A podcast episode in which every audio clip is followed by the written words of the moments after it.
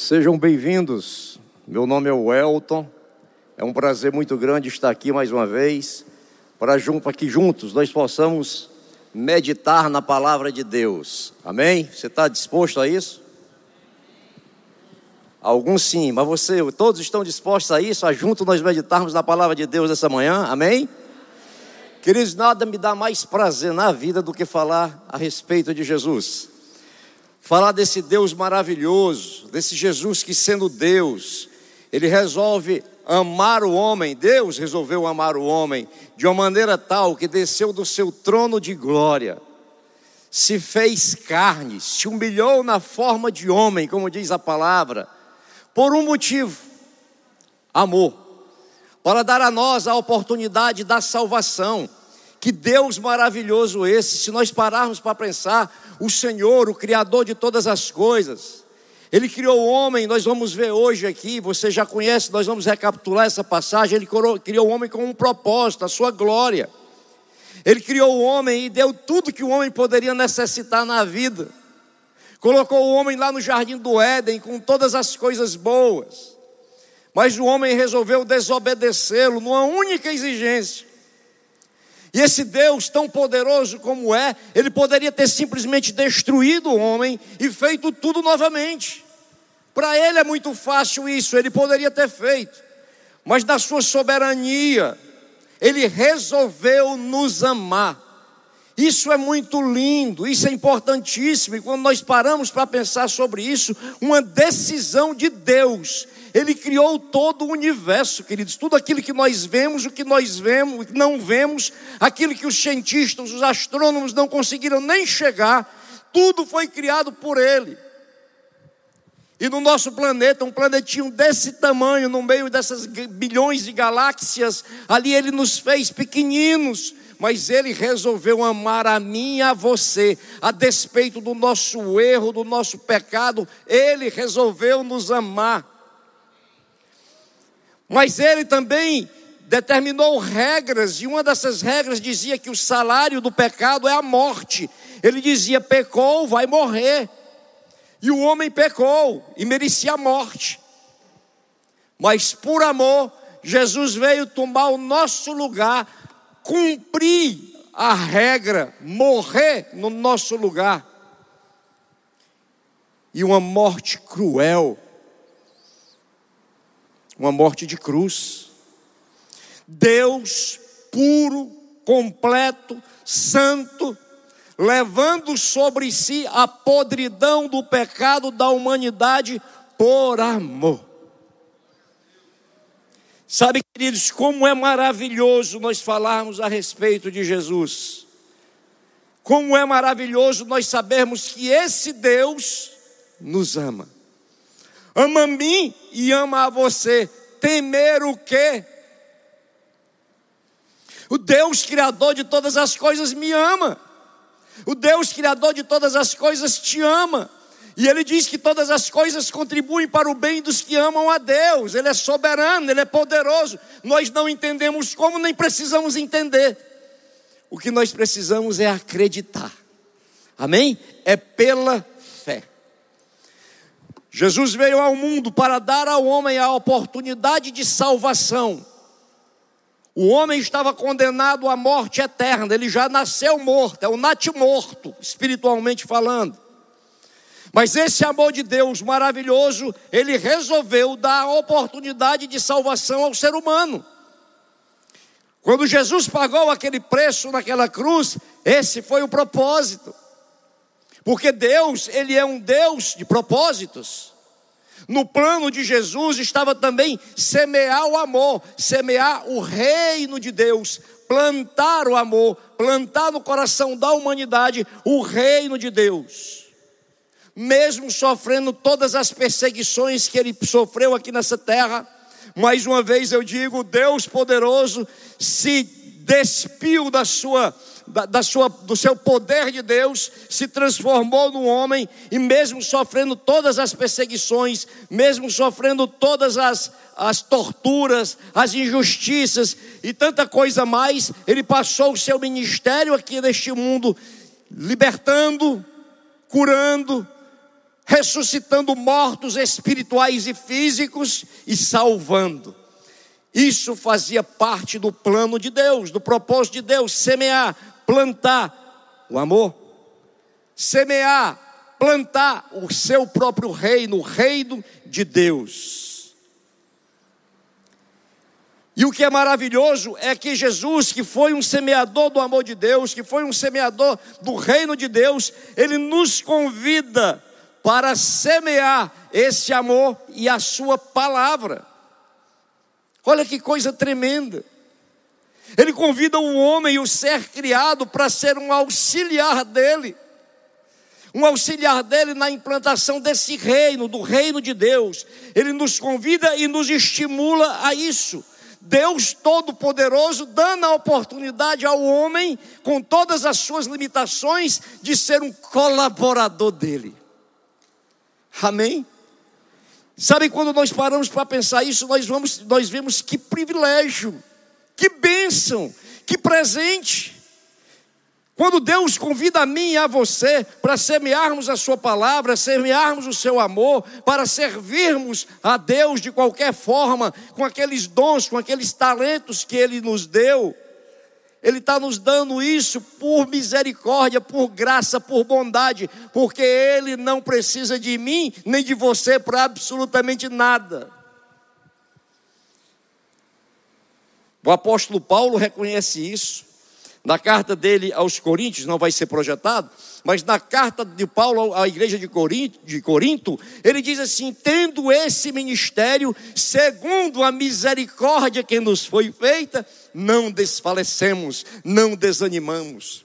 O grande apóstolo Paulo, grande porque entre os apóstolos todos foram né, enormes, gigantes da fé, mas Paulo escreveu aí quase a metade do Novo Testamento. E aí o apóstolo Paulo ele reconhece que tudo aquilo que ele tinha, que o ministério que ele tinha, que o ministério que qualquer pessoa tem, ela é dado por misericórdia, por bondade. Por isso nós devemos tratar com tanto zelo, com tanto carinho, com tanto esmero aquele ministério que o Senhor nos deu. Amém. Misericórdia que Ele nos, nos concede, graça, presente, bênção de falarmos do amor de Deus, de trabalharmos para Jesus. Portanto, queridos, Jesus veio a este mundo com um propósito: dar ao homem a oportunidade de salvação, sair da morte eterna para a vida eterna, como diz a palavra do Senhor. Foi isso que ele fez. Porque Deus, ele é um Deus de propósitos. Deus ele é um Deus de propósitos. Tudo que ele faz tem um propósito. Não existe acaso para Deus, ele tem um propósito. A Bíblia diz isso, a palavra de Deus diz isso, Provérbios 16, 4, por exemplo. Está escrito: O Senhor fez tudo com propósito, até mesmo o perverso para o dia da calamidade. Da mesma forma, Provérbios 19, 21, ele diz assim: Provérbios 19, 21. É da natureza humana fazer planos, mas o propósito do Senhor prevalecerá. É da natureza humana, é de nós mesmos fazermos os nossos planos, mas o que prevalece é o propósito de Deus. Da mesma forma, na segunda carta de Paulo aos Coríntios, no capítulo 5, versículo 9, que diz assim: Assim quer estejamos nesse corpo, quer o deixemos, nosso objetivo é agradar ao Senhor. Esse mesmo texto, na versão NVI, diz assim: Por isso temos o propósito de lhe agradar, quer estejamos no corpo, quer o deixemos. Tudo tem um propósito, tudo que Deus faz tem um propósito. Deus criou o homem é, com um propósito principal. E qual foi o propósito principal que Deus criou o homem? Glorificá-lo. O livro do profeta Isaías, no capítulo 43, versículo 7. O profeta que escreveu isso aqui, viveu há 700 anos, mais ou menos antes de Cristo. Ele está escrito exatamente isso. Diz assim: Tragam todos que me reconhecem como seu Deus, pois eu os criei para a minha glória. Fui eu quem os formou. O que é que Deus está dizendo? Qual foi o propósito da criação do homem? Foi a sua glória Eu fui criado para a glória de Deus, você foi criado para a glória de Deus, nós fomos criados para a glória de Deus. Amém? Você está comigo? Diga um amém para ver se você está comigo. Amém, glória a Deus. Existem várias formas de glorificar a Deus, várias formas de, de, de, nós glorificarmos ao Senhor com as nossas vidas, e uma delas é servi-lo. Servir a Deus é glorificar a Deus. O salmista tinha plena é, consciência disso. No Salmo 100, nos versículos 2 e 3, o salmista diz assim: Sirvam ao Senhor com alegria, apresentem-se diante dele com cânticos, reconheçam que o Senhor é Deus, ele nos criou e a ele pertencemos. Somos povo do, somos o seu povo, o rebanho que ele pastoreia. Veja só o que é que o salmista diz: sirvam ao Senhor, sirvam. Servir é glorificar a Deus, servir faz parte do propósito de Deus para mim e para você. E veja que quando Deus escolhe aqueles que o serviram e o servem, Ele não escolhe desocupados nem ociosos, Ele escolhe os mais ocupados, os mais trabalhadores. Ele sempre fez assim. Deus não gosta de ociosidade, não. Portanto, não existe nenhuma desculpa para que eu ou você não sirvamos a Deus. E de que forma? Com alegria. Sirvam ao Senhor com alegria. Volto às palavras há poucos minutos atrás. É um privilégio servi-lo, então eu devo fazer com alegria. Amém? A semeadura, o plantio, é um dos principais serviços que nós podemos prestar a Deus, queridos. Semear, plantar, tanto no aspecto material quanto no aspecto espiritual. Semear é servir a Deus. É uma das principais formas de servir a Deus: plantio, semeadura. No aspecto material, nós servimos a Deus com os nossos dízimos, com as nossas ofertas, o fizemos há poucos minutos. No aspecto material, nós servimos a Deus quando ajudamos o irmão, quando investimos na vida do irmão, quando socorremos alguém que nós nem conhecemos. Isso é semear no aspecto material. Segundo aos Coríntios, no capítulo 9, versículos 6 e 7, o apóstolo Paulo também fala sobre isso. Ele diz assim: lembrem-se, quem lança apenas algumas sementes obtém uma colheita pequena, mas quem semeia com fartura obtém uma colheita farta. Então o que é que a palavra está dizendo? Aí ele continua: cada um deve decidir, cada um deve decidir em seu coração quanto dá não contribuam com relutância ou por obrigação, pois Deus ama a quem dá com alegria. Ele está falando em semeadura no aspecto material. Aquele que semeia, aquele que lança apenas algumas sementes, dando somente aquilo que sobrou, ou simplesmente não honrando a Deus com os dízimos e ofertas, ele não está glorificando a Deus. E o que é que ele está falando? Aquele que, seme, que, que lança só poucas sementes, obtém uma, um pouco retorno, uma pouca colheita. Isso no campo material. Mas a Bíblia fala também da semeadura no campo espiritual, no aspecto espiritual. Existem vários textos que falam sobre isso. Por exemplo, Gênesis capítulo 6, versículo, versículo 7 e 8. Gênesis 6, versículo 7 e 8. Está escrito: Não se deixem enganar. Ninguém pode zombar de Deus. A pessoa sempre colherá aquilo que semear. Quem vive, quem vive apenas para satisfazer a sua, a sua natureza humana, colherá dessa natureza ruína e morte. Mas quem vive para agradar o Espírito, colherá a vida eterna. Não é Gênesis, é Gálatas. Por isso que nossos irmãos não colocaram projeção. Não se deixe enganar, ninguém pode zombar de Deus. Aquilo que a pessoa semear, isso colherá. Isso vale no aspecto material, isso vale no aspecto emocional, isso vale no aspecto comportamental, isso vale até no aspecto espiritual. E aí Jesus ensinou isso também, quando ele falou aos seus discípulos, quando ele ensinou aos seus discípulos esse princípio através do do, do que está registrado no Evangelho de Marcos, capítulo 26 a 32, com a parábola do semeador. Jesus ensinando aos seus discípulos a parábola do semeador. E aí eu quero que você leia agora comigo. Nós leremos toda essa parábola, dos versículos 26 a 32. Amém? Jesus também disse, palavra de Jesus, agora. O reino de Deus é como um lavrador que lança sementes sobre a terra. Noite e dia, esteja ele dormindo ou acordado, as sementes germinam e crescem. Mas ele, lavrador, não sabe como isso acontece. Pode seguir. A terra produz as colheitas por si própria. Primeiro aparece uma folha, depois se formam as espigas de trigo e por fim o cereal amadurece. Pode seguir, queridos. E assim que o cereal está maduro, o lavrador vem e o corta com a foice, porque chegou o tempo da colheita. Pode seguir. Jesus disse ainda: Como eu posso descrever o reino de Deus? Preste atenção. Como eu posso descrever o reino de Deus? Que comparação eu devo usar para ilustrá-lo? Pode seguir. É como uma semente de mostarda plantada na terra.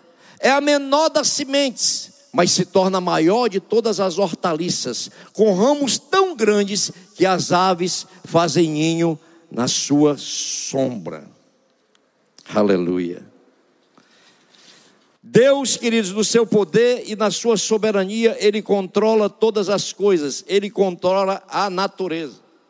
A natureza é controlada por Deus, tudo é controlado por Deus. E aí a parábola do semeador, Jesus faz um ensino tremendo a respeito do reino de Deus. Ele diz: olha, é como uma pequena semente. O lavrador pega uma sementinha dessa e ele enterra, ele planta.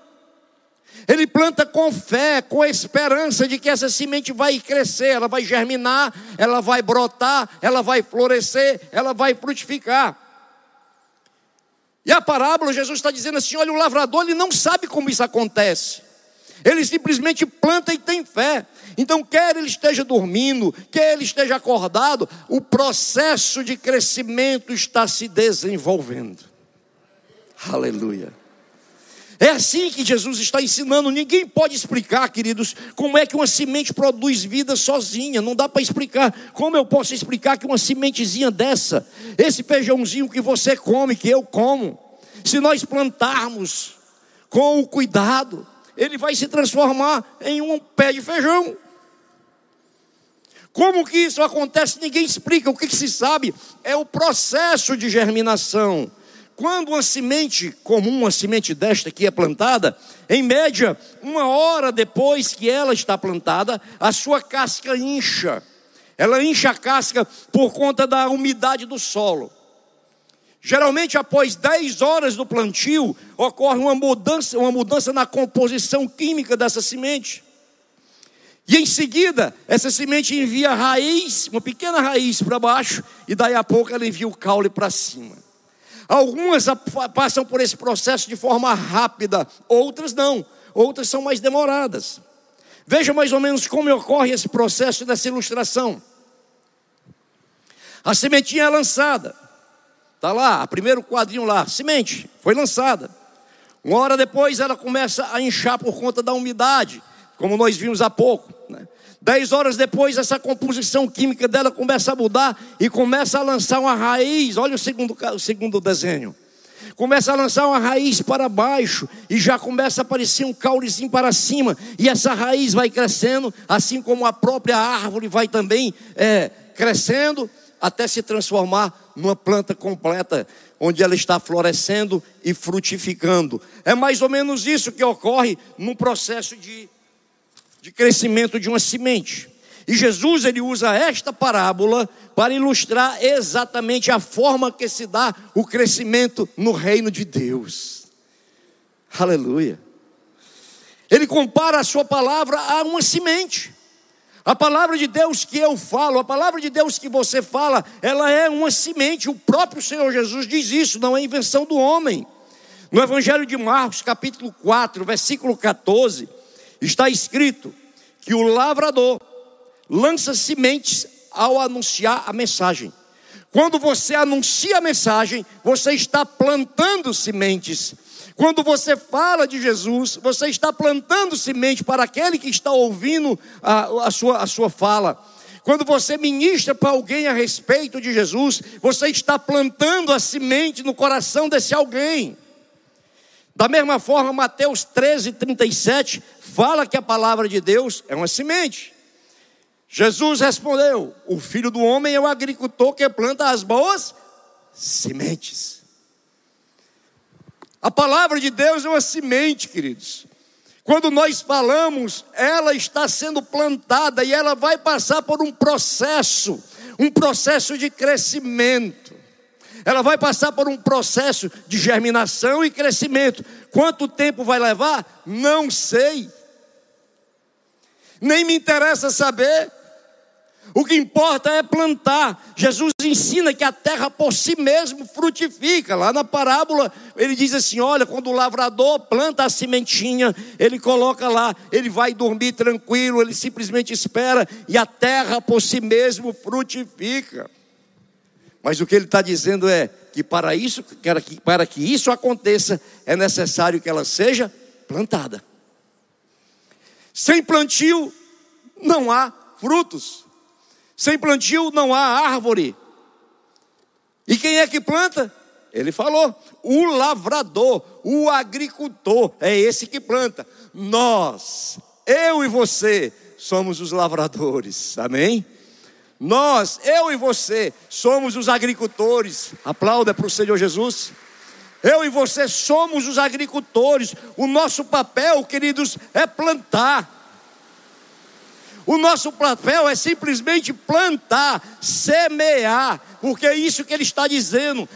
O papel do agricultor é o plantio, é a semeadura, o crescimento, a germinação. E quando a semente vai brotar ou frutificar, não é questão nossa, é questão de Deus. E o que ele diz nessa parábola, queridos, é que nós não devemos nos preocupar com essa com esse processo, com essa germinação. Essa não é uma preocupação que nós devemos ter. E como é difícil nós tomarmos consciência disso. Como é difícil. O mais comum que acontece conosco, quando nós falamos a respeito do amor de Deus para alguém, nós queremos ver o resultado. Por amor, creio eu, é por amor mesmo que nós queremos ver o resultado. Você fala da palavra de Deus para o seu amigo, para o seu vizinho, para o seu parente, para o seu companheiro de trabalho, e você fala, fala, fala, e parece que não frutifica, você não vê resultado nenhum, e você se desanima, e daqui a pouco você pode dizer, fazer até assim: olha, sabe de uma coisa, eu vou parar de plantar essa semente, porque eu não a vejo crescer. Queridos, esse é um sentimento humano que vai de encontro, não ao encontro, e sim de encontro à palavra de Deus. O que ele está dizendo é assim: olha, você planta como um bom agricultor, deixa o crescimento comigo, se você vai ver ou não, isso não importa. Amém? O processo ele vai acontecer, sabe por quê? Porque a semente ela é a própria vida. Nós vimos isso, a própria vida está nesse carocinho de feijão. Eu planto esse carocinho de feijão, ele vai crescer, vai se transformar em uma planta. Como? Nós vimos o processo, ninguém conhece. O processo sim, mas a forma que a vida está aqui dentro, ninguém sabe. Mas cresce. A palavra de Deus plantada no coração, ela cresce. Se vai ser imediatamente, nós vimos que algumas árvores esse processo acontece rapidamente, outras não. Algumas sementes elas são rápidas para crescer, outras não, demoram mais, mas cresce. Nós precisamos tomar consciência, queridos, para não deixar que esse sentimento humano de querer ver resultados, porque é característica do homem, da personalidade do homem, ele ser imediatista. Ele quer plantar agora para daqui a 10 minutos não é nem ver a semente crescer, é já colher frutos. É verdade. É característica do homem. Mas o que a palavra está dizendo é que no plantio não é assim. Quando você planta o amor de Deus, quando você planta o reino de Deus, ela pode brotar no mesmo momento, porque é espiritual, mas ela pode levar um tempo. Não significa que ela não está germinando, não significa, fazendo a comparação, que a casca não está inchando, não significa que a casca, não, que o processo de desenvolvimento não está acontecendo, não significa isso. Você não vê, mas está acontecendo. O nosso papel é plantar.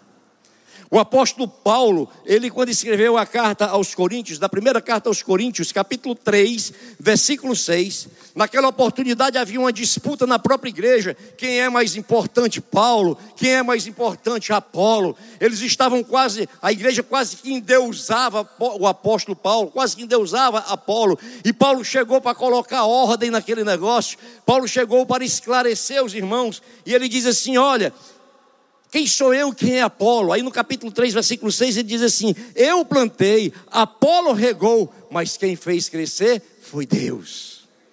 Aleluia. Só Ele dá o crescimento. De forma que essa ansiedade que nós temos ao pregar a palavra e ao ver resultado, nós temos que aprender a tirar isso, a tirar essa ansiedade de nós, porque no processo de crescimento nós não podemos fazer nada. Nem compete a nós isso é obra de Deus. Amém?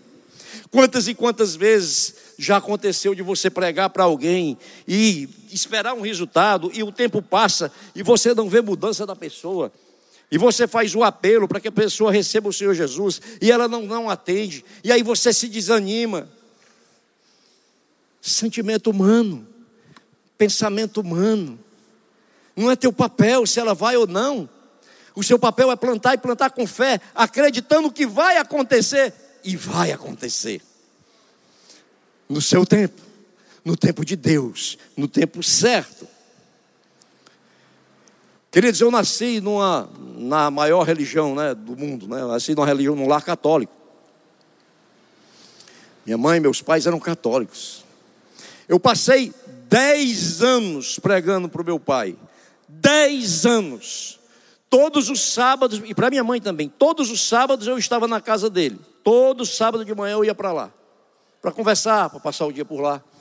E todos os sábados eu falava do amor de Deus. Todos os sábados eu falava de Jesus. Todos os sábados eu falava da salvação.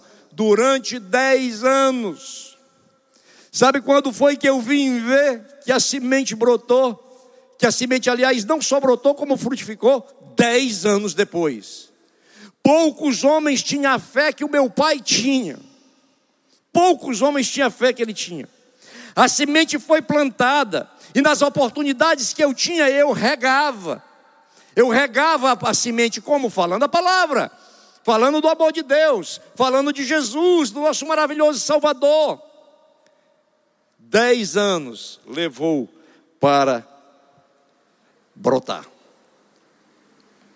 Quantas e quantas vezes nós conhecemos alguém, comigo mesmo já, já aconteceu, que diz assim: Olha, eu ouvi a, a, a, a, palavra do Senhor há tantos anos atrás, mas eu demorei X para me converter. Já outros dizem assim: Olha, eu ouvi a palavra, Deus tocou no meu coração, nessa mesma hora a semente brotou. Amém. Tudo é obra de Deus. Aqui mesmo na IBC. A Aline está aí, o e o Ari não, né? Geralmente eles vêm de manhã. Mas a Aline e o Ari foi um, foi um caso desse, eles me contaram. A Aline plantou na coração do Aristóteles, do Aristóteles, o, o do Aristóteles a, a, palavra dele, a, palavra, a semente, a palavra de Deus. E ficou plantando, plantando, plantando, plantando. Um dia aqui no culto, nós estávamos aqui pregando e ele entregou a vida a Jesus, queridos. De quem é o mérito? De Deus que dá o crescimento. O que a Aline fez, o que eu fiz, o que os demais pregadores fazem, é simplesmente plantar, regar. Ali a Aline plantou no, no coração do pai dela, o que eu e outros pastores, outros pregadores aqui é, é, fizeram, foi simplesmente regar a palavra. E um determinado dia, não importa quem estava aqui, não importa quem estava ministrando a palavra, o que importa é que no determinado dia houve a entrega daquela vida a Jesus. A semente que havia sido plantada chegou o momento de brotar. Amém. Aleluia. É assim. Semeadura.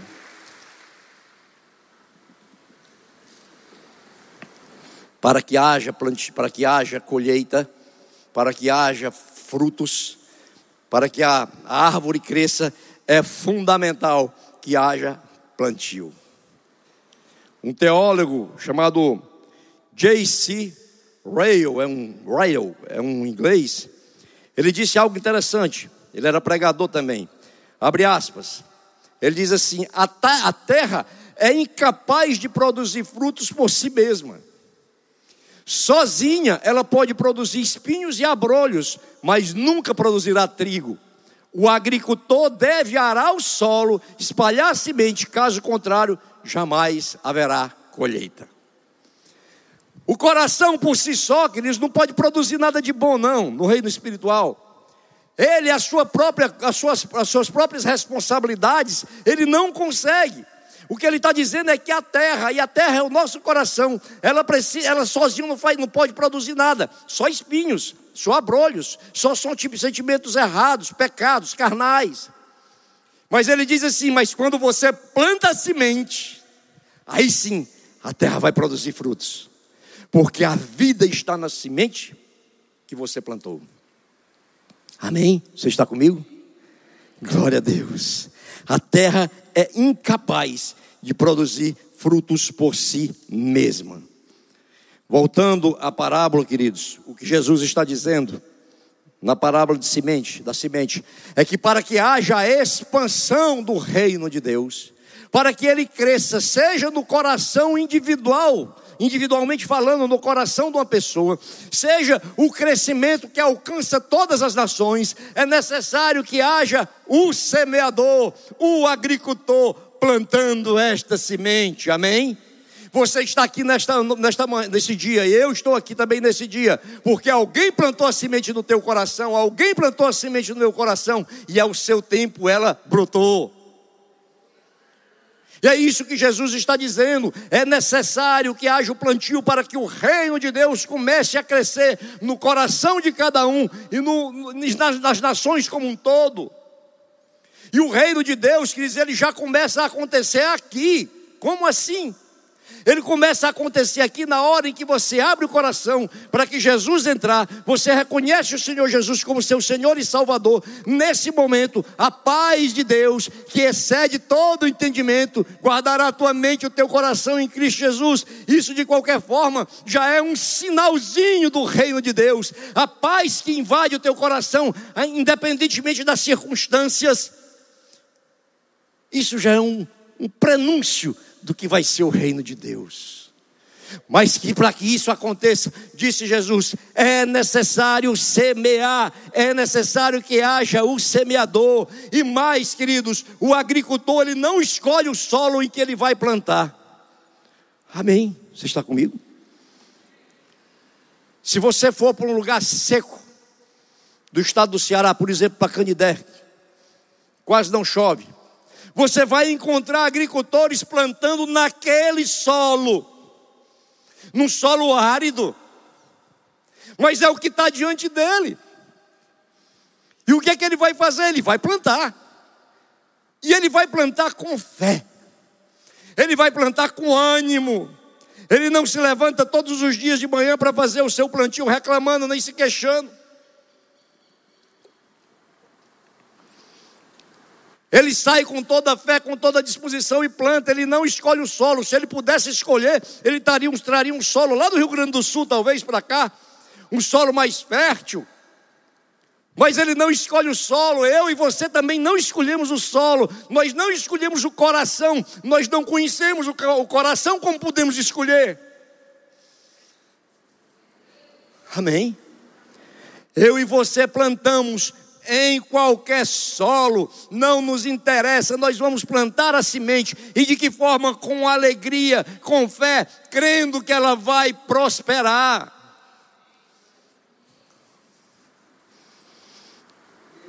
O agricultor, ele planta com fé, com esperança, ele planta e espera. Ele planta e sabe que chegar na, na, época da colheita, ela estará pronta. A planta vai frutificar e ele vai colher. Ele espera, eu espero, você espera. Na hora em que nós plantamos a palavra de Deus no coração de alguém, nós plantamos e esperamos. E sempre que tivermos a oportunidade, nós regamos. O que é que está acontecendo aqui nesse domingo, nesse exato momento? Um plantio e uma rega. Ao longo das semanas, outros, outras pessoas vieram aqui ministrar a palavra, plantar a palavra. Para aqueles que compareceram em outros cultos aqui, talvez o que eu esteja fazendo hoje é regando. O que outro agricultor plantou. E para outros que aqui estão, eu talvez esteja plantando. E daqui a um, a um domingo alguém vai estar aqui regando. E que mérito isso tem? Nenhum, porque isso é um privilégio de eu fazer, isso é uma bênção quando eu tenho oportunidade de fazer, isso é um presente de Deus, o mérito é de quem dá o crescimento. Esse é digno de toda honra, toda glória, todo louvor, toda adoração. Esse tem um mérito, amém? Esse é o Senhor Jesus, queridos. A palavra dele não volta vazia, isso é uma promessa do Senhor e você sabe que é verdade. Se você já entregou a sua vida para Jesus, você sabe que é verdade, porque a palavra dele tocou o teu coração. O Espírito de Deus te convenceu do pecado, da justiça e do juízo, e você reconheceu Jesus como teu Senhor, como teu Salvador. E hoje você está aqui com a vida transformada e é evidentemente ainda em transformação, porque esse processo só termina quando nós o encontrarmos na glória. Aleluia. A semente ela cresce sozinha. A forma que isso acontece nós não sabemos, mas demonstra o senhorio de Deus, o senhorio de Jesus, o poder de Deus manifestado em todas as coisas. Ele governa o mundo, foi falado há pouco aqui na igreja, acho que pelo pastor Stides. Ele governa o mundo, ele, e esse mundo inclui todas as coisas, inclui a minha vida, inclui a tua vida, inclui o meu coração, o teu coração, o coração do meu irmão, o coração dos estranhos. Isso faz parte do senhorio de Deus. Uma vez que a semente é plantada, ela vai produzir. Eu não preciso me preocupar, a produção ela vai acontecer, ela vai produzir frutos. Lembrem-se, Veja o, o, o, desenho, a ilustração que nós colocamos, o desenho. A semente ela é poderosa porque ela tem vida nela mesma.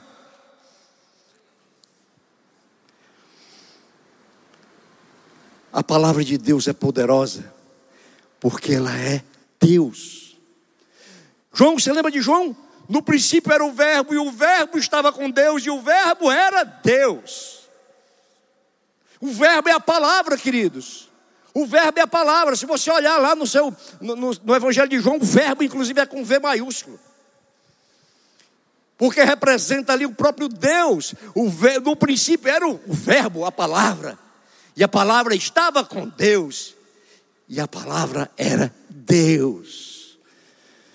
Jesus foi a palavra em ação. Jesus foi a palavra encarnada. Jesus foi a palavra de Deus atuando neste mundo, e é esse verbo que você planta, a semente de, que é a palavra de Deus, ela é o próprio Deus, é por isso que ela transforma, porque a palavra é vida. A palavra de Deus ela cura, a palavra de Deus liberta, a palavra de Deus transforma e a palavra de Deus salva. Aleluia.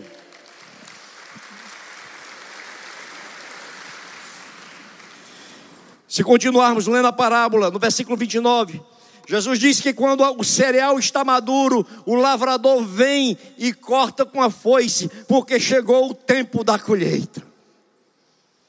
Nesse momento, queridos, da parábola, o que Jesus faz é ele se coloca ali como ceifeiro. Ali é uma adição à parábola, uma adição ao ensino que Jesus faz. O que ele está dizendo é que a ceifa acontecerá. Haverá o dia que dizem que é tudo aquilo pelo qual você trabalhou, pelo qual eu trabalhei, por, pelo, qual, pelos quais, pelo qual nós nos esforçamos. Haverá o dia em que isso atingirá o ponto de realização. Assim como o agricultor, quando ele planta, há o dia em que vai acontecer a colheita, vai se realizar o, o fruto do plantio.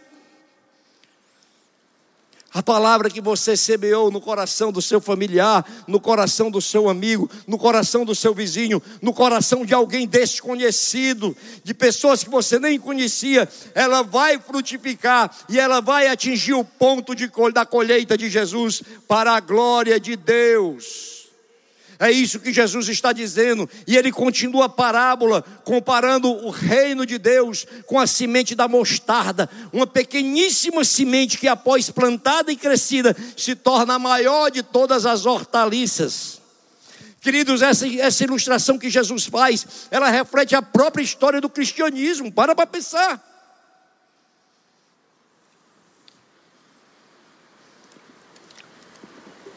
Jesus e doze apóstolos uma pequena semente.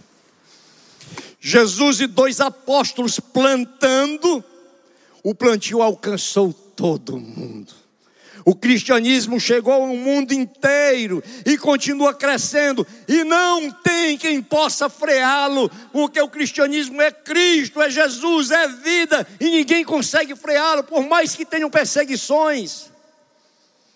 Aquela sementinha, Jesus e doze apóstolos, sementinha como a de mostarda, se transformou numa grande árvore, aonde hoje o planeta inteiro se abriga diante dos seus galhos, das suas folhas. Quando Jesus fala essa linda comparação, Jesus está falando da história do próprio cristianismo, foi assim. E aonde chegou? Chegou ao mundo todo. Da mesma forma, aquilo que nós plantamos, aquilo que nós pregamos, essa pequena sementinha, talvez você diga assim: olha, eu ainda não tenho nem condição de pregar a palavra. Tem, não se engane, tem. Eu não tenho condição de falar do amor de Deus porque eu pouco conheço. Conte o que Deus fez na sua vida que você já está plantando. Não quer dizer que você não vai se aprofundar na intimidade com Deus, no conhecimento da Sua palavra. Mas você hoje já tem condição, se você hoje levantar a mão entregando a vida a Jesus, você daqui, quando sair daqui, você já tem condição de plantar. Como assim? Conte o que Jesus fez na sua vida hoje. Isso já é o plantio. Isso talvez já seja cimentinho do tamanho do grão de mostarda. E aquele solo que receber vai fazer com que ela cresça. Amém? A palavra que você semeia hoje pode ser pequenina, Aquilo que você fala hoje de Jesus, ela pode, pode ser bem pouquinho, mas tenha certeza que ela vai crescer no coração de quem a recebeu, e muitos se abrigarão nela. Isso é palavra de Deus. Queridos, eu quero te encorajar, eu quero encorajar cada um de vocês a ser um semeador. Deus colocou no coração da, da liderança dessa igreja. Esse tema é tempo de semear. E é tempo de semear mesmo. O mundo hoje, o solo dos corações hoje, estão sedentos pela palavra. O que nós precisamos é simplesmente obedecer, mas não obedecer com sentimento de obrigação, mas com sentimento de gratidão, de termos a oportunidade de fazer essa semeadura. Plantar sementes, queridos, é trabalhoso, requer esforços. O salmista afirma que muitas vezes a semeadura acontece com choro. Salmo 126, versículos 5 e 6. Os que semeiam com lágrimas colherão com gritos de alegria. Choram enquanto lançam as sementes, mas cantam quando voltam com a colheita. Plantar sementes, queridos, é trabalhoso, requer esforços, mas a recompensa compensa. O resultado é compensador. Você pode plantar com choros, você pode plantar com suor. Vai ver o agricultor do interior, que nós falamos há pouco, num sol a pino, plantando a semente daquele solo que você olha, você que é de fora, olha e diz: aqui não nasce nada, nem capim. Mas ele está plantando, plantando com fé, e ali vai nascer É trabalhoso, requer esforços, mas a colheita compensa, amém? Vamos nos encorajar a semear e vamos fazê-lo com fé. Tudo que nós fazemos, se você é de Jesus, se Jesus já entrou no seu coração, tudo que nós fazemos é com fé. Lembra o que diz Hebreus 11:6? Ora, sem fé é impossível agradar a Deus. É necessário que aqueles que se aproximam de Deus creiam que Ele existe, que é galardoador dos que o buscam. Sem fé é impossível agradar a Deus. Nós devemos agir pela fé sempre. Nada pode, deve abalar a nossa fé. Então plante com fé, plante com fé e aguarde o tempo da frutificação. O Elton planta com fé e aguarda o tempo da, da frutificação, porque a palavra de Deus diz que há tempo para tudo. Eclesiastes capítulo 3, versículo 2. Relembrando, há tempo de nascer e tempo de morrer, tempo de plantar e tempo de tempo de colher. Eu posso plantar com fé, eu posso plantar com certeza, e eu vou esperar, porque eu sei que vai nascer, vai frutificar. Não anseie em ver essa frutificação, não fique ansioso por isso. Você nunca vai ver um agricultor que planta uma semente, vai dormir, no outro dia de manhã ele desenterra a semente para ver se ela está brotando ou germinando. Você nunca vai ver isso, queridos. Você já pensou se a cada dia que ele acordasse, ele te fosse arrancar para ver se, ela, se houve alguma evolução? Não, ele planta e espera, você planta e espera, eu planto e espero, e vamos regando em todas as oportunidades, e vai acontecer um milagre, porque a semente é a palavra de Deus, e a palavra de Deus é Deus, a palavra de Deus é Jesus, é Deus em ação, é Jesus.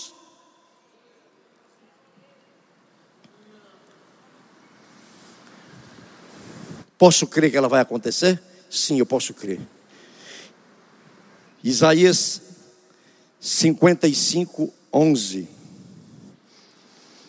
Deus dizendo, através do profeta: O mesmo acontece à minha palavra, eu a envio e ela produz frutos, ela fará o que desejo e prosperará aonde quer que eu a enviar. Ela vai prosperar aonde quer que eu a enviar, não interessa o solo, ela vai prosperar. Por quê? Porque Deus está dizendo que ele envia e que o que desejo dele vai acontecer. Aleluia. Não desista, queridos. Não desistam. Talvez você esteja lembrando nesse momento de pessoas que você vem pregando a palavra durante tanto tempo. Eu gostaria que os irmãos do louvor pudessem vir para cá, comparecer. Talvez você esteja lembrando aí, talvez um filho, talvez um irmão, um primo, um amigo, um parente. Que você vem há tanto tempo, você plantou e você vem para tanto tempo regando mas você não vê resultado, e talvez você já tenha até desistido. Não desista. Porque o crescimento da semente que você plantou é obra de Deus. E a semente tem vida nela própria. Nós vimos isso. A semente tem vida nela própria. Não desista. Se for necessário que você continue regando ou plantando com suor e com lágrimas, saiba que o seu júbilo, quando você começar a colher, vai compensar tudo isso.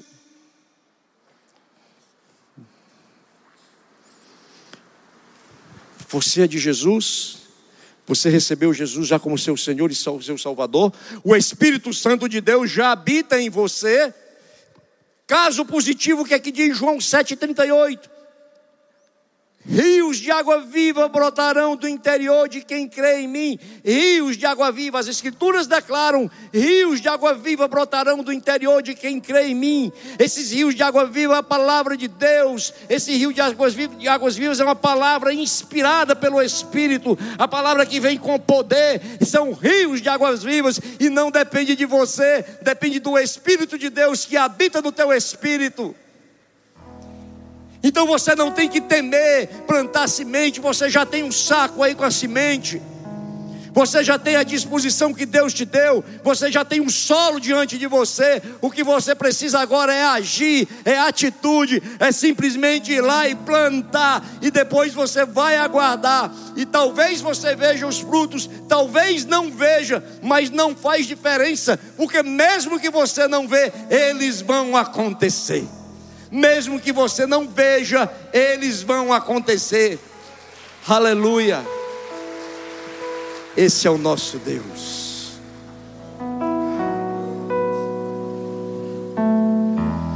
Queridos, hoje, como eu disse,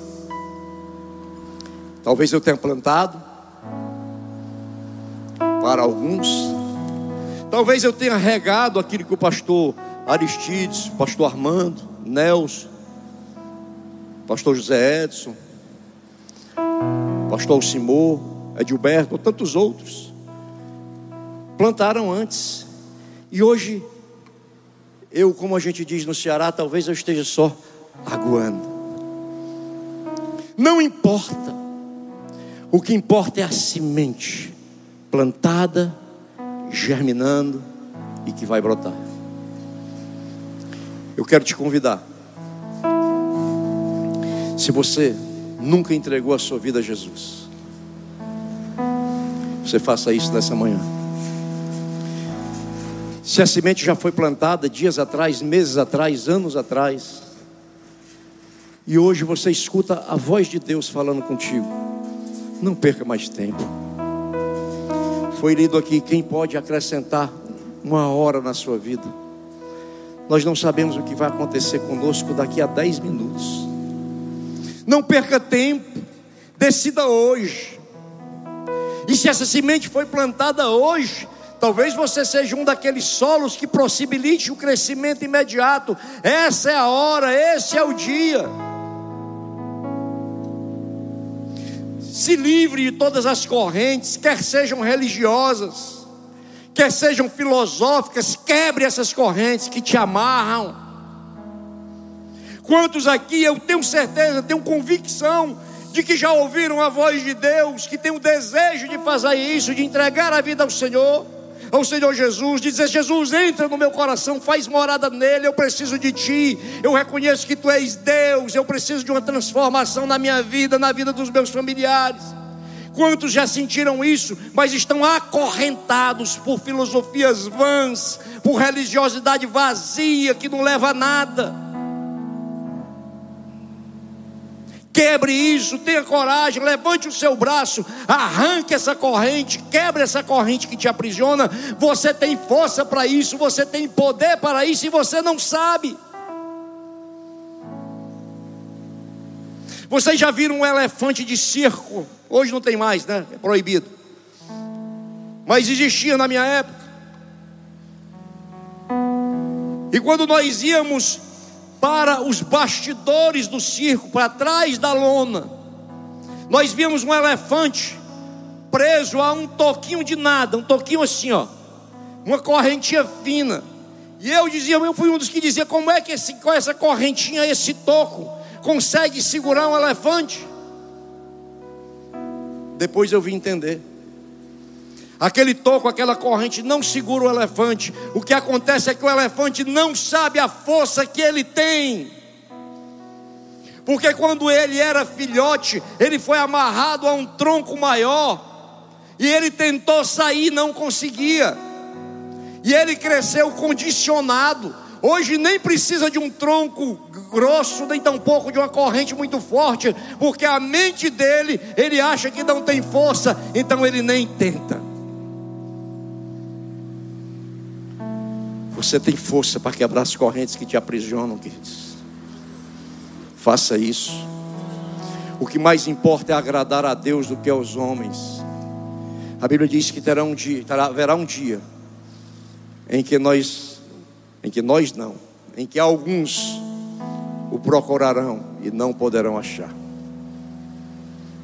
O dia é hoje. Tem alguém que queira fazer isso hoje, entregar a vida a Jesus essa manhã? Glória a Deus, aleluia. Mais alguém, aleluia.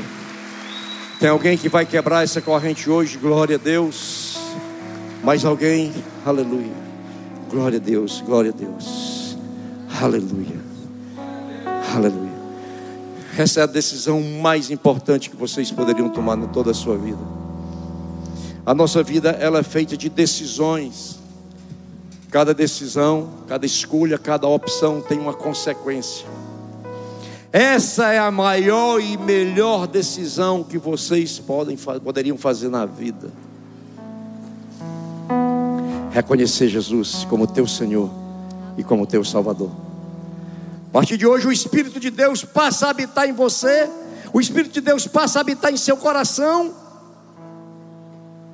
trazendo discernimento, trazendo a paz. E quanto mais você se aproximar de Deus, mais Ele se aproxima de você. Você tem tudo à sua disposição, você tem a palavra, a poderosa palavra de Deus, à sua disposição, a Bíblia Sagrada. Você tem a comunhão direta com Deus, queridos. O véu que separava o homem lá no Antigo Testamento foi cantado aqui também hoje, ele foi rasgado de cima a baixo. E sabe por que de cima a baixo? Porque Deus que está em cima foi quem rasgou. Ele rasgou o véu da separação. Hoje você pode chegar com fé, com coragem diante de Deus. Se você é filho de Deus. E aqueles que fazem a opção nessa manhã se tornam filho de Deus, segundo o Evangelho de João. Amém. Glória a Deus. Vamos levantar, ficar de pé, vamos orar. O Senhor toda honra toda glória, todo louvor e toda adoração. Vamos ficar de pé, vamos orar. Se você puder, feche os seus olhos. Aleluia, Pai, em nome de Jesus. Em nome de Jesus, nós te agradecemos pela porção da palavra, Senhor, que o Senhor ministrou aos nossos corações neste dia, meu Deus, neste domingo. Muito obrigado, meu Deus, porque a tua palavra, ela verdadeiramente não volta vazia a tua palavra verdadeiramente é poderosa, porque ela é vida, Senhor. Obrigado, meu Deus, porque sempre que a ouvimos, a nossa fé é fortalecida. Obrigado por estarmos aqui nesta manhã, Senhor. Obrigado àqueles que estão nos vendo via internet, que também fizeram a opção por Jesus neste dia, meu Deus. Que o Teu Espírito Santo venha trazer-lhes crescimento, meu Deus. Venha trazer-lhes discernimento. Venha, meu Deus, fazer com que a paz do Senhor, a paz que é inexplicável, a paz que ultrapassa todo entendimento, venha inundar esses corações, Senhor, em nome nome de Jesus, e que haja sede, meu Deus, de mais intimidade, de mais comunhão contigo, em nome de Jesus aqueles que aqui estão, que já são teus filhos, meu Deus, transborda da tua graça, da tua bênção, fortalece a sua fé. Meu Deus, nós estamos vivendo tempos difíceis nesse mundo, mas o Senhor não perdeu o controle deste mundo, o Senhor continua, meu Deus, com a gestão nas tuas mãos. Nada acontece sem que o Senhor deseje ou permita, meu Deus, que o Senhor continue, Senhor, inundando os nossos corações com essa fé e com essa certeza. Muito obrigado. Nós te louvamos, nós te agradecemos, em nome do nosso Senhor Salvador, poderoso, majestoso, nosso maravilhoso Jesus Cristo. Amém. Glória a Deus. Deus nos abençoe, em nome de Jesus.